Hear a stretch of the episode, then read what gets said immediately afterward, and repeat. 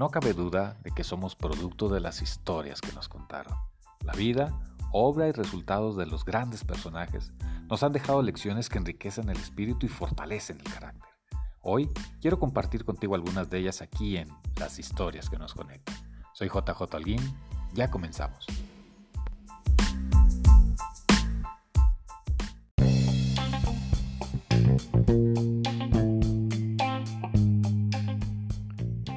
La corona de Francia tirada en el suelo, así que la levanté con mi espada. Esta frase que acabas de escuchar es una de las muchas atribuidas a Napoleón Bonaparte, el célebre militar y estadista francés nacido en Córcega el 15 de agosto de 1769 y que tiene una historia poderosísima que vale la pena conocer por las muchas lecciones que nos deja.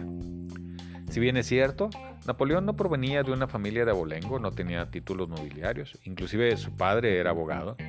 Eh, en base a talento, disciplina y convicción, logró hacer una carrera meteórica primero en el plano militar, después en el plano social y por último en el plano eh, político de tal manera que fue ganando eh, reconocimiento, fue haciendo mejores relaciones, fue logrando mejores posiciones, primero en el plano militar y luego en el reconocimiento de su eh, búsqueda en la estabilidad para la sociedad francesa, que llegó a ser nombrado general a los 24 años, realmente es una hazaña, solo 24 años y ya era general, durante la Revolución Francesa luchó del lado republicano y en base a ese avance llegó a ser nombrado emperador de Francia en 1804 y posteriormente rey de Italia. Napoleón es amado por muchos y odiado por otros tantos en la misma cantidad, porque lo critican de que su manera de llegar al poder, su manera de lograr la estabilidad fue a través pues de hazañas militares, en base a, guerras, en base a batallas, en base a conquistas. Pero también es cierto que una vez que logró eso, alcanzó no solo el reconocimiento como el gran militar que fue, sino como alguien que realmente le dio estabilidad a Francia. Francia, recordemos, venía de 10 años de revolución, entonces el pueblo ya estaba cansado de pelear, estaba cansado de estar pasando el poder de una persona a otra, de estar eh, determinando cómo debía ser el nuevo proceso cultural para su país.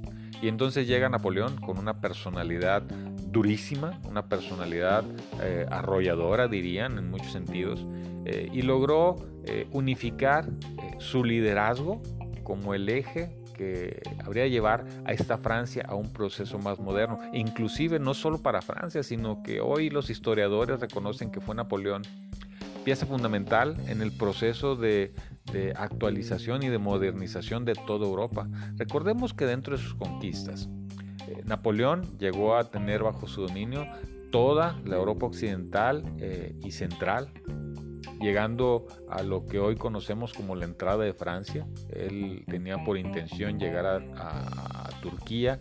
Eh, inclusive su visión era seguir conquistando hasta llegar a la India. La India era propiedad de, los ingleses y Napoleón quería tener esa, esa joya para él. Parte de esa ambición es lo que lo llevó más adelante a, terminar un proceso de, de, grandeza para Francia, que si bien duró 15 años, es, por un lado impresionante el que se tardó solamente 10 años, y digo solamente porque es poco relativamente, es desde 1799 hasta 1814, ah, eh, eh, el proceso en el cual conquistó y dominó toda esta parte del mundo, la parte del mundo conocida en ese entonces, vamos a llamarle así. Y logró eh, cambiar varias cosas. Entre ellas hay algo que llama la atención porque estableció un código civil, un código para, el proceso de, la vida en la parte social, que inclusive al día de hoy todavía se utiliza, claro, con muchas modificaciones y actualizaciones, pero sigue vigente el código civil que él implementó, eh, que es inclusive conocido como el código napoleónico. Eh, Napoleón eh, tenía eh, varias facetas, vamos a llamarle así, el genio militar, el genio estratégico, pero también una persona que le gustaba hacer un poco de filosofía, vamos a decirlo así, una persona que le gustaba pensar y ver un poquito más allá de solo lo que es evidente.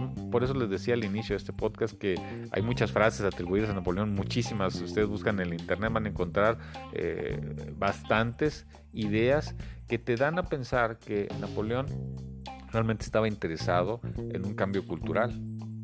Eh, te voy a decir un par de frases para que eh, alcances a visualizar esta parte que te, que te estoy comentando. Mira, una frase es, los sabios son los que buscan sabiduría, los necios piensan ya haberla encontrado. Otra frase de él que a mí en particular me gusta mucho es, es mucho lo que sufre el mundo, no solo a causa de la violencia de las personas malas, también por el silencio de la gente buena. Creo que esta frase, si la aplicáramos hoy a nuestro querido México, tendría la misma vigencia que la que él puso hace 200 años en, en la Europa Central. Otra frase es, la música es lo que nos dice que la raza humana es más grande de lo que creemos.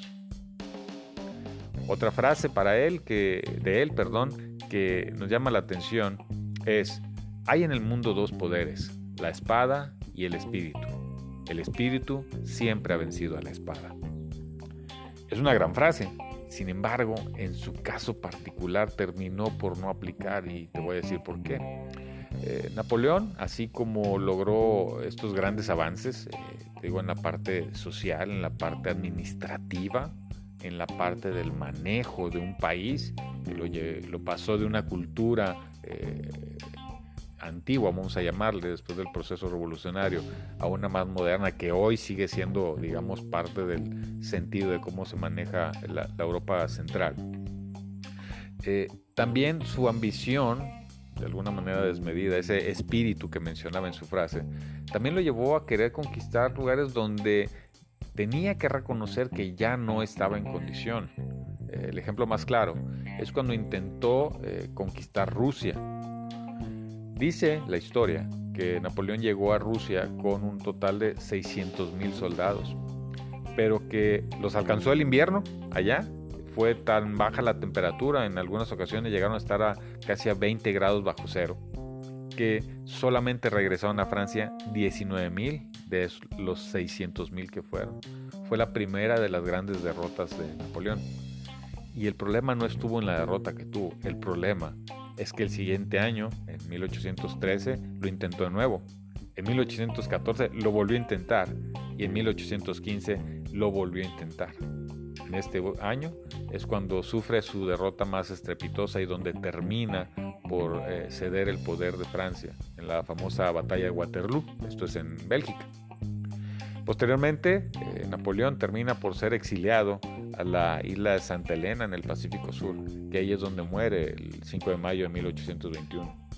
Pero tú y yo debemos de considerar esta historia de Napoleón como algo eh, muy, muy interesante porque si bien nos deja la parte de eh, la parte creciente de su desarrollo en base a tres conceptos, los mencioné al principio, que es talento, disciplina y convicción.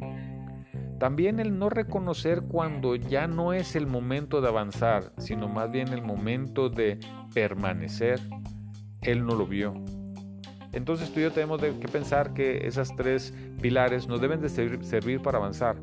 Pero su ejemplo, donde él no puso un momento de pausa, donde puso un momento de decir eh, es, más conveniente esperar un momento en lugar de avanzar, también lo podemos tomar para nosotros, en nuestros equipos de trabajo, en nuestras empresas, en nuestra familia. De repente es necesario no solo avanzar, por más que en el pasado hayas avanzado muy rápido, es necesario a veces hacer una pausa, que creo, y los historiadores concuerdan, es lo que tal vez le hubiera faltado o le hubiera hecho eh, mayor efecto positivo a Napoleón. Si él no hubiera insistido en seguir conquistando, eh, y era lo que le criticaban sus adversarios, le decían, no necesitas conquistar más toda Europa central, toda Europa occidental, buena parte de eh, ya introduciéndonos a Asia, ya son parte del dominio francés no era necesario crecer más.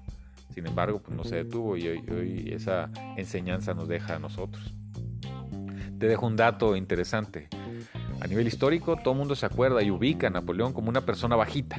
De hecho, este es el conocimiento popular que él era pues muy, muy, muy chaparrito. Pero la verdad es que no era así. Él medía 1,68. Si bien es cierto, no era una persona alta, eh, pues sí estaba eh, de una estatura normal o promedio, vamos a llamarle así, a, lo que se estilaba en, Europa en esos años. Eh, pero esto fue porque originalmente le llamaban el pequeño cabo, pero este se refería a un, a un dato de, cariño de sus soldados por cómo los trataba él. decían el pequeño cabo y después eso cambió al pequeño corso porque nació en Córcega. El tema es que los ingleses, con tal de burlarse de él, agarraron esta, esta idea y le empezaron a llamar el enano cabo o el enano corso. De ahí surgió históricamente que ubicaban a Napoleón como alguien muy chaparrito, pero en realidad eh, Napoleón no, era una persona ordinaria en cuanto a su altura. Lo quiero platicar porque es un dato interesante dentro de lo mucho que nos puede dejar Napoleón. Sí te invito a que leas, investigues eh, sobre su vida, sobre su proceso, sobre todo la parte de la estrategia, porque hay mucho que aprenderle a un genio de esta disciplina eh, y que seguramente nos va a dar beneficios en lo que nosotros hacemos.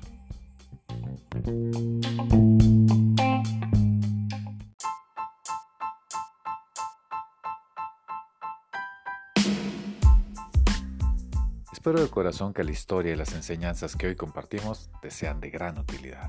Esto fue Las historias que nos conectan. Nos escuchamos el próximo episodio.